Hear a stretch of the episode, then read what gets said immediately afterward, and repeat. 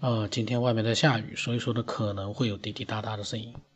那其实呢，呃，有的时候看朋友圈或者是看微博，会发现很多我以前一直说的喷子，因为他们呢就是用一些呃低俗的，甚至于是呃下流的语言呢去攻击一件事情或者是一个人。有很多的明星啊，或者是呃。这个比较知名的人物啊，一般来说呢，呃，都会或多或少的被一些喷子呢，去这样去做一个网络上的攻击。有的时候我在看啊，我在想那个特朗普，很多人他们从一个很高的角度去评价特朗普，但是如果说是专业的，呃，去呃评价特朗普这个他做总统之后。他在这个政策上面，或者是他的一些行为上面去做一些分析呢？专家的分析呢，其实也很好。但是呢，很有意思的是，呃，也有一些人呢，他们呢，当然他们不是知名的专家，也也就是可能也就是跟我们一样是普通人，但是他们呢，从一个很高的角度呢，是轻蔑的，好像是在呃俯视着特朗普这样一个全球最重要的一个国家的总统。有时候我在想啊。人家那是人生赢家，是在财富上面，他证明了自己。不管他最早有没有拿到过父母多少钱，他是通过自己的努力获得了财富。最关键的是，美国总统那样的一个竞选过程，都在大家的眼皮子底下。他没有本事，他如果不成功的话，他会当上美国总统吗？美国总统不是谁都能当的。这希拉里那么厉害一个一个女人，都没当上。虽然她得到的选票其实是多的，但是选举人票她不够。那这样说明特朗普其实是一个非常成功的一个人，是一个人生的赢家。可是有些喷子呢，在他们嘴里面，特朗普真的是很垃圾，真的是很低呃很低俗。那那是特朗普个人的行为上，你说他低俗，有的时候你觉得是低俗，那都没问题。但是。你不能不否认，他真的是一个成功者，而很多的喷子们，他们好像，他们比特朗普成功，他们比特朗普厉害，他们用这样的一个角度，去用那些低俗的语言，去，呃，攻击一个人，这个我就觉得 这个就是喷子，这十足的喷子。然后呢，如果你真的是，嗯，想说我不是喷子，那其实很简单。喷子，他和一个正常的一个评论之间评价一个人或者一件事情，他这个区别就是，你要拿出自己对特朗普这个人，或者是他选上总统之后、总统之前他的各种行为，你做出一个自己的一个比较理性的一个分析或者是判断。那个大家一听，其实是每个人都分得出来的。哦，这个不是喷子，这个人绝对是讲的很有道理。虽然说这个人可能也不是成功者，但是呢，最起码他能分析的让你觉得哎不错。但是喷子呢，肯定是让你觉得这什么东西啊，啥也没说出来，只知道说人家不好。你有什么资格去说人家不好呢？今天呢，一开始呢，我为什么又扯到那个喷子呢？嗯，因为下雨天我就去看那个，看到有个人在评论。那么他评论的呢，因为我现在已经五百多期了，他可能还。我不知道他有没有之前有没有听过其他的节目，他是在第四十九期的时候，这一集里面呢，他做评论，呃，那么这一期的节目其实是很久很久之前录的，那你说好听呢，呃，我想也不可能，因为我自己都不太去听了，可是呢，我呢一般来说经常会听的是，呃，比较新一点的节目，这些老的节目呢。既然我自己有的时候不太去听，不是说它一点都没有可听头，而是因为，嗯，整体的这样的。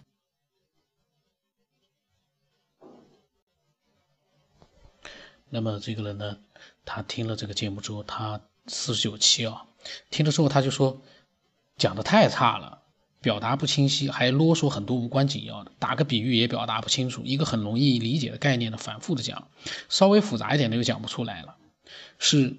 他说是他听过的科学类讲的最差劲的。其实呢，说句实话，他讲的是没错。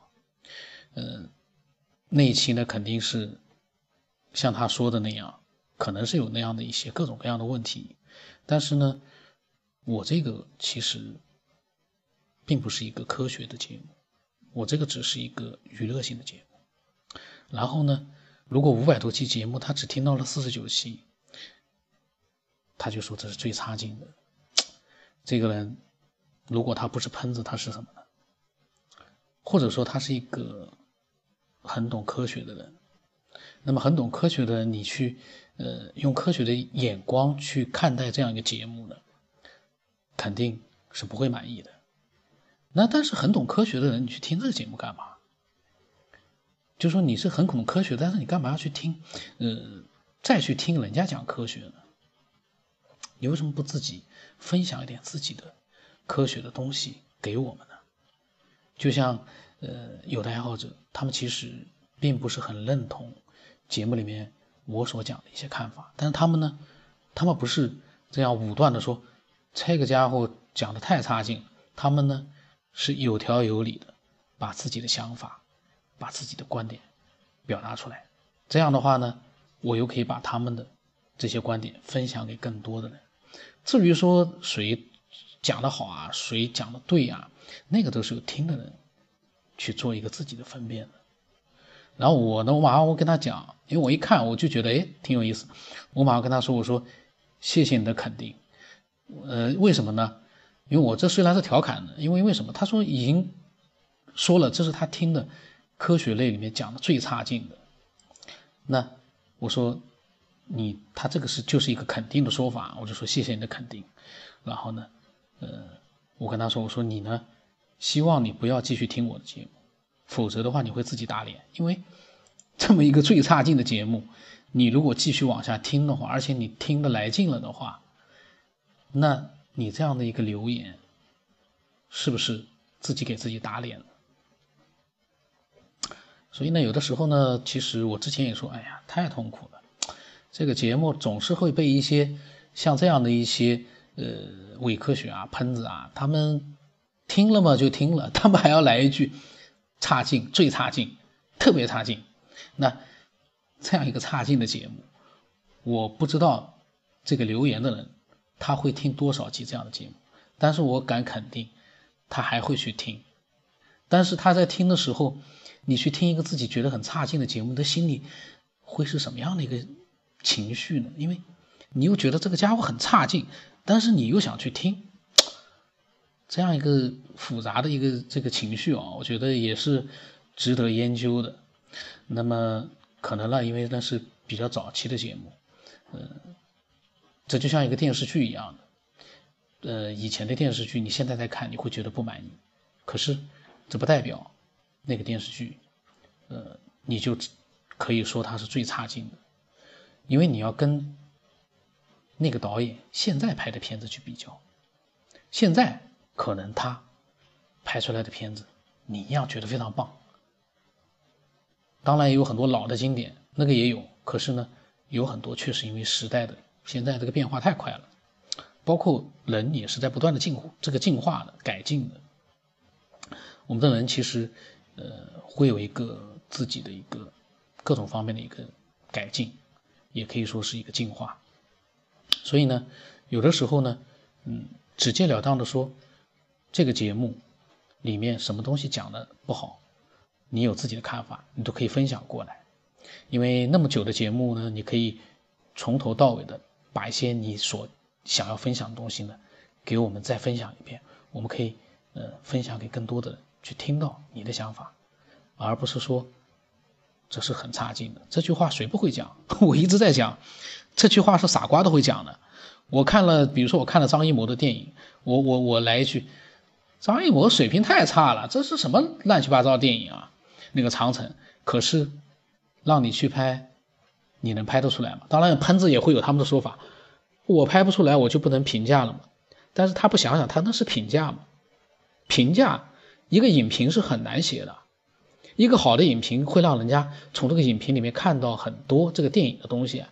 你那个三言两语的来一句好差劲啊！张艺谋已经水平特别，又讲不出什么名堂，只是翻来覆去说他差劲，那谁不会讲啊？